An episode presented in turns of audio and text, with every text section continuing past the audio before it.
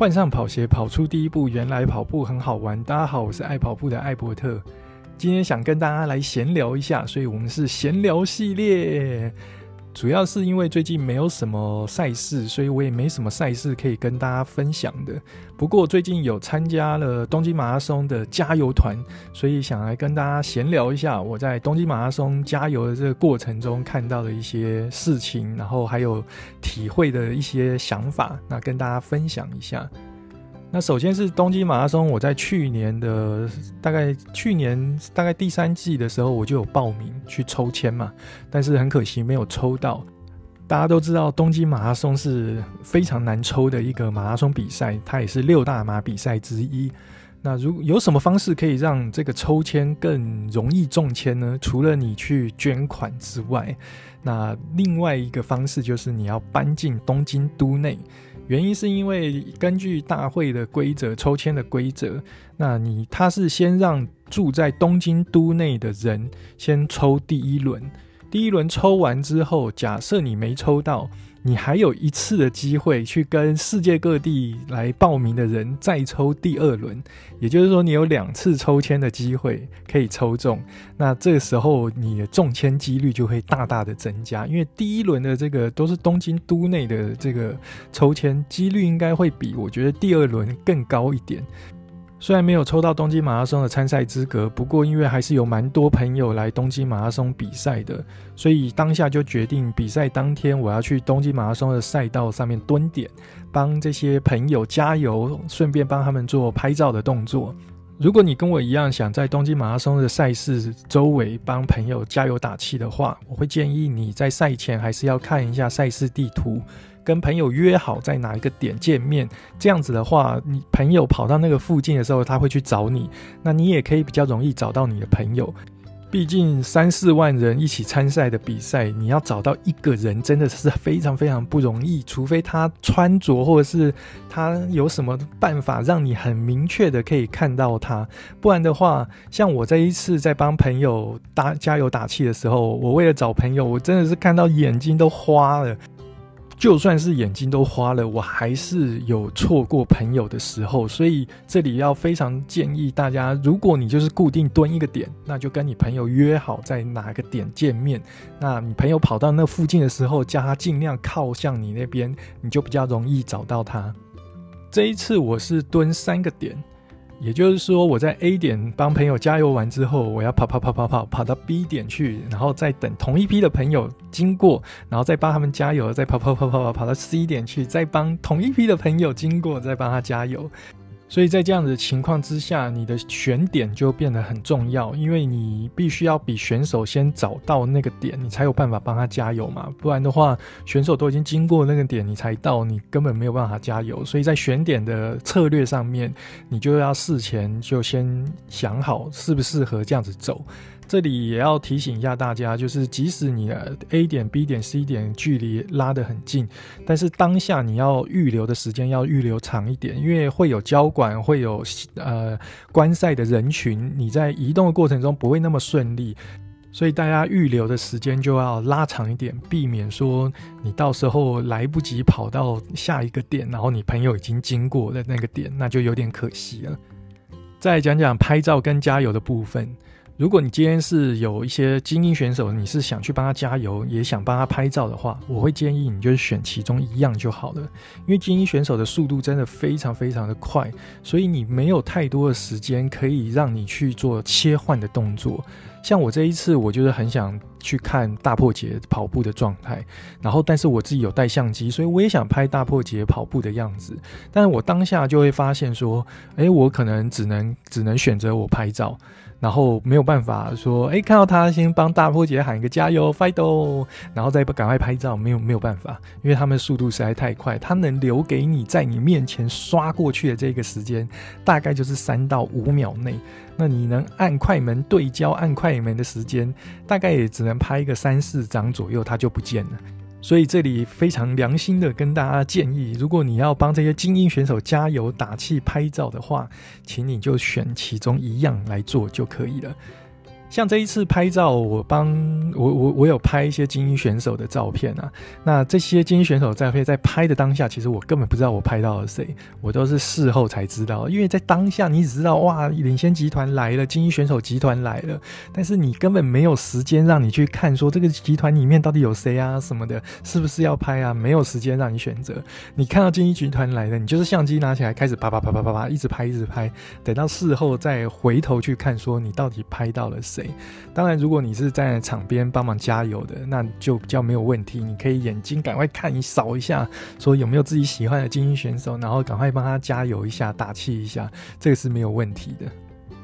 这一次的比赛是九点鸣枪，先让这个轮椅组的选手出发，然后好像九点五分会鸣第二枪，是让一般精英选手组的这个马拉松赛事的人出发。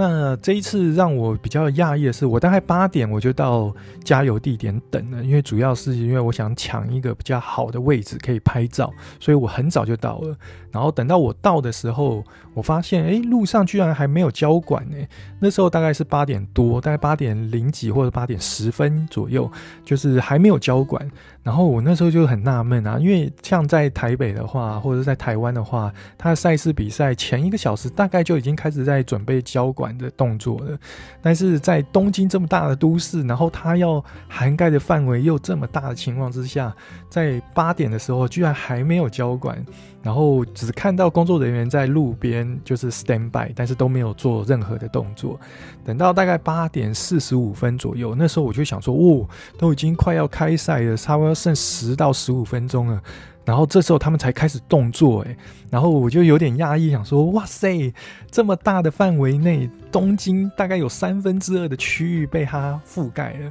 它要做交管的动作，然后这么大的范围内，它大概只准备大概十五分钟左右的时间去做这些，呃，不管是路障的摆设啊，或者是广告看板的放置啊，大概就是十五分钟的时间。然后大概八点四十五分，我就看到哦，警察出来做交管，然后这时候还有少数的车辆，因为它刚好开在交管区的中间嘛，你还是得让它继续行走。所以会引导少数的车辆离开这个交管区，然后这这时候工作人员就会开始放那个三角锥，红色的三角锥，然后还有放一些东京马拉松的广告看板，然后让整条道路就是已经明显感受到它就是一个赛事的路线了。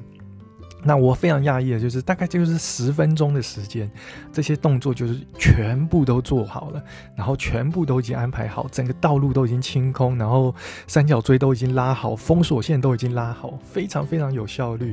真的不愧是六大马拉松赛事之一，然后也很佩服东京马拉松赛事的这一个主办单位做事能如此有效率，因为你要知道。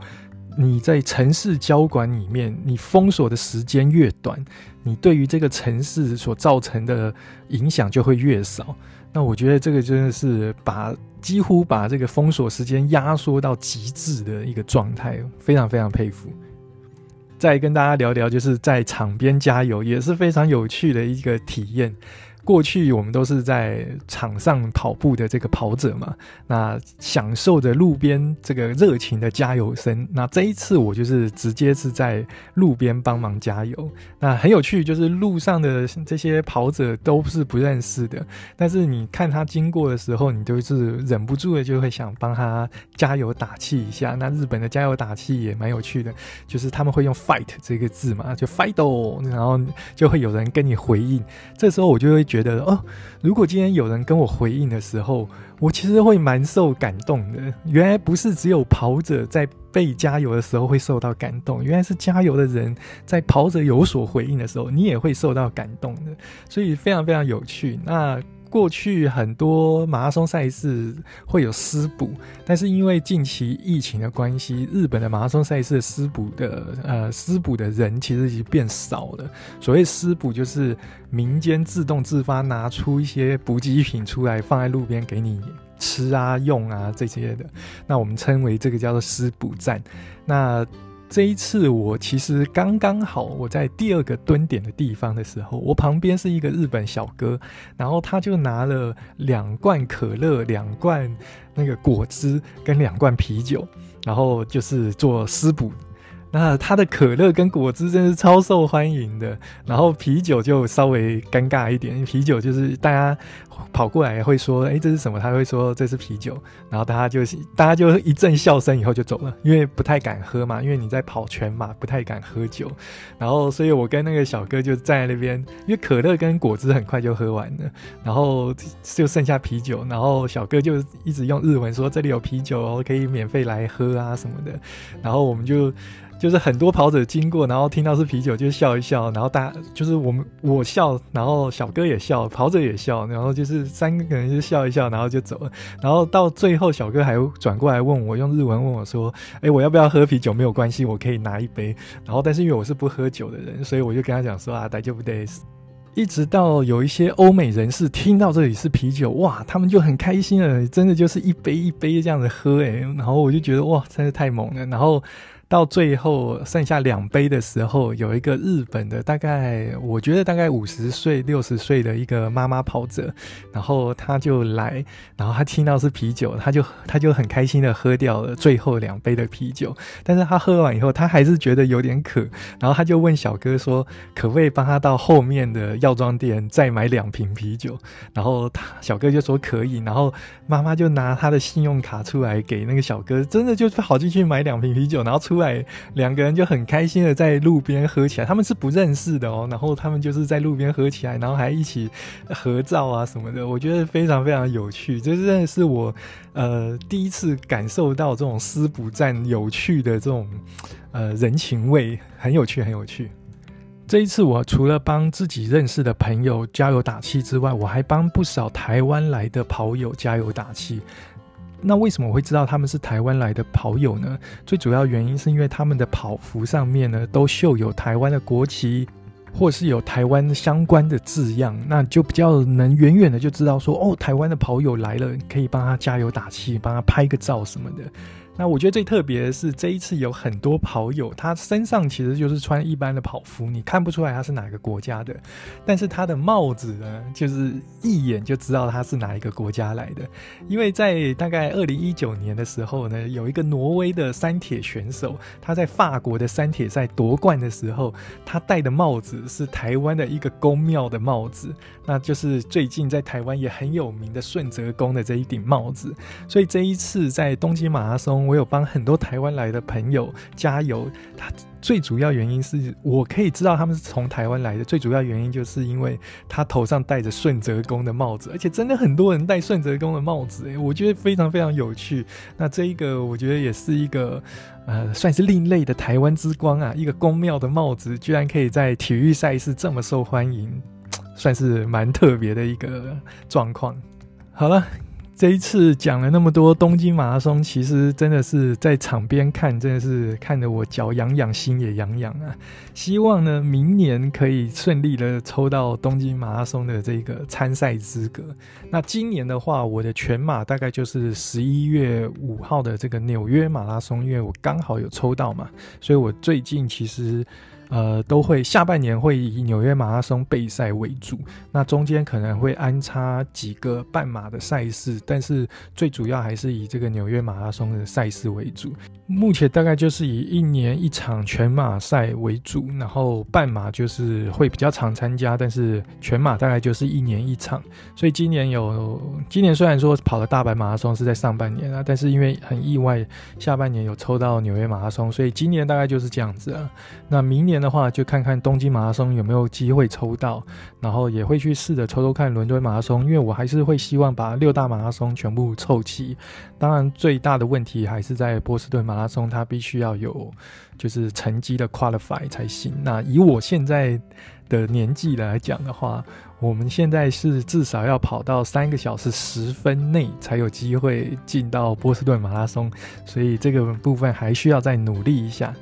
好了，今天就是跟大家闲聊一下，我这个虽然没有参赛，但是看得心痒痒的东京马拉松。那希望有机会能再跟大家分享比赛的心得。那这个就是看呃人品了。从现在开始，我要扶老太太过马路，然后要帮那个社区扫地，这样子来增加我的中签几率。好了，我是爱跑步的艾伯特，我们就下次见喽，拜拜。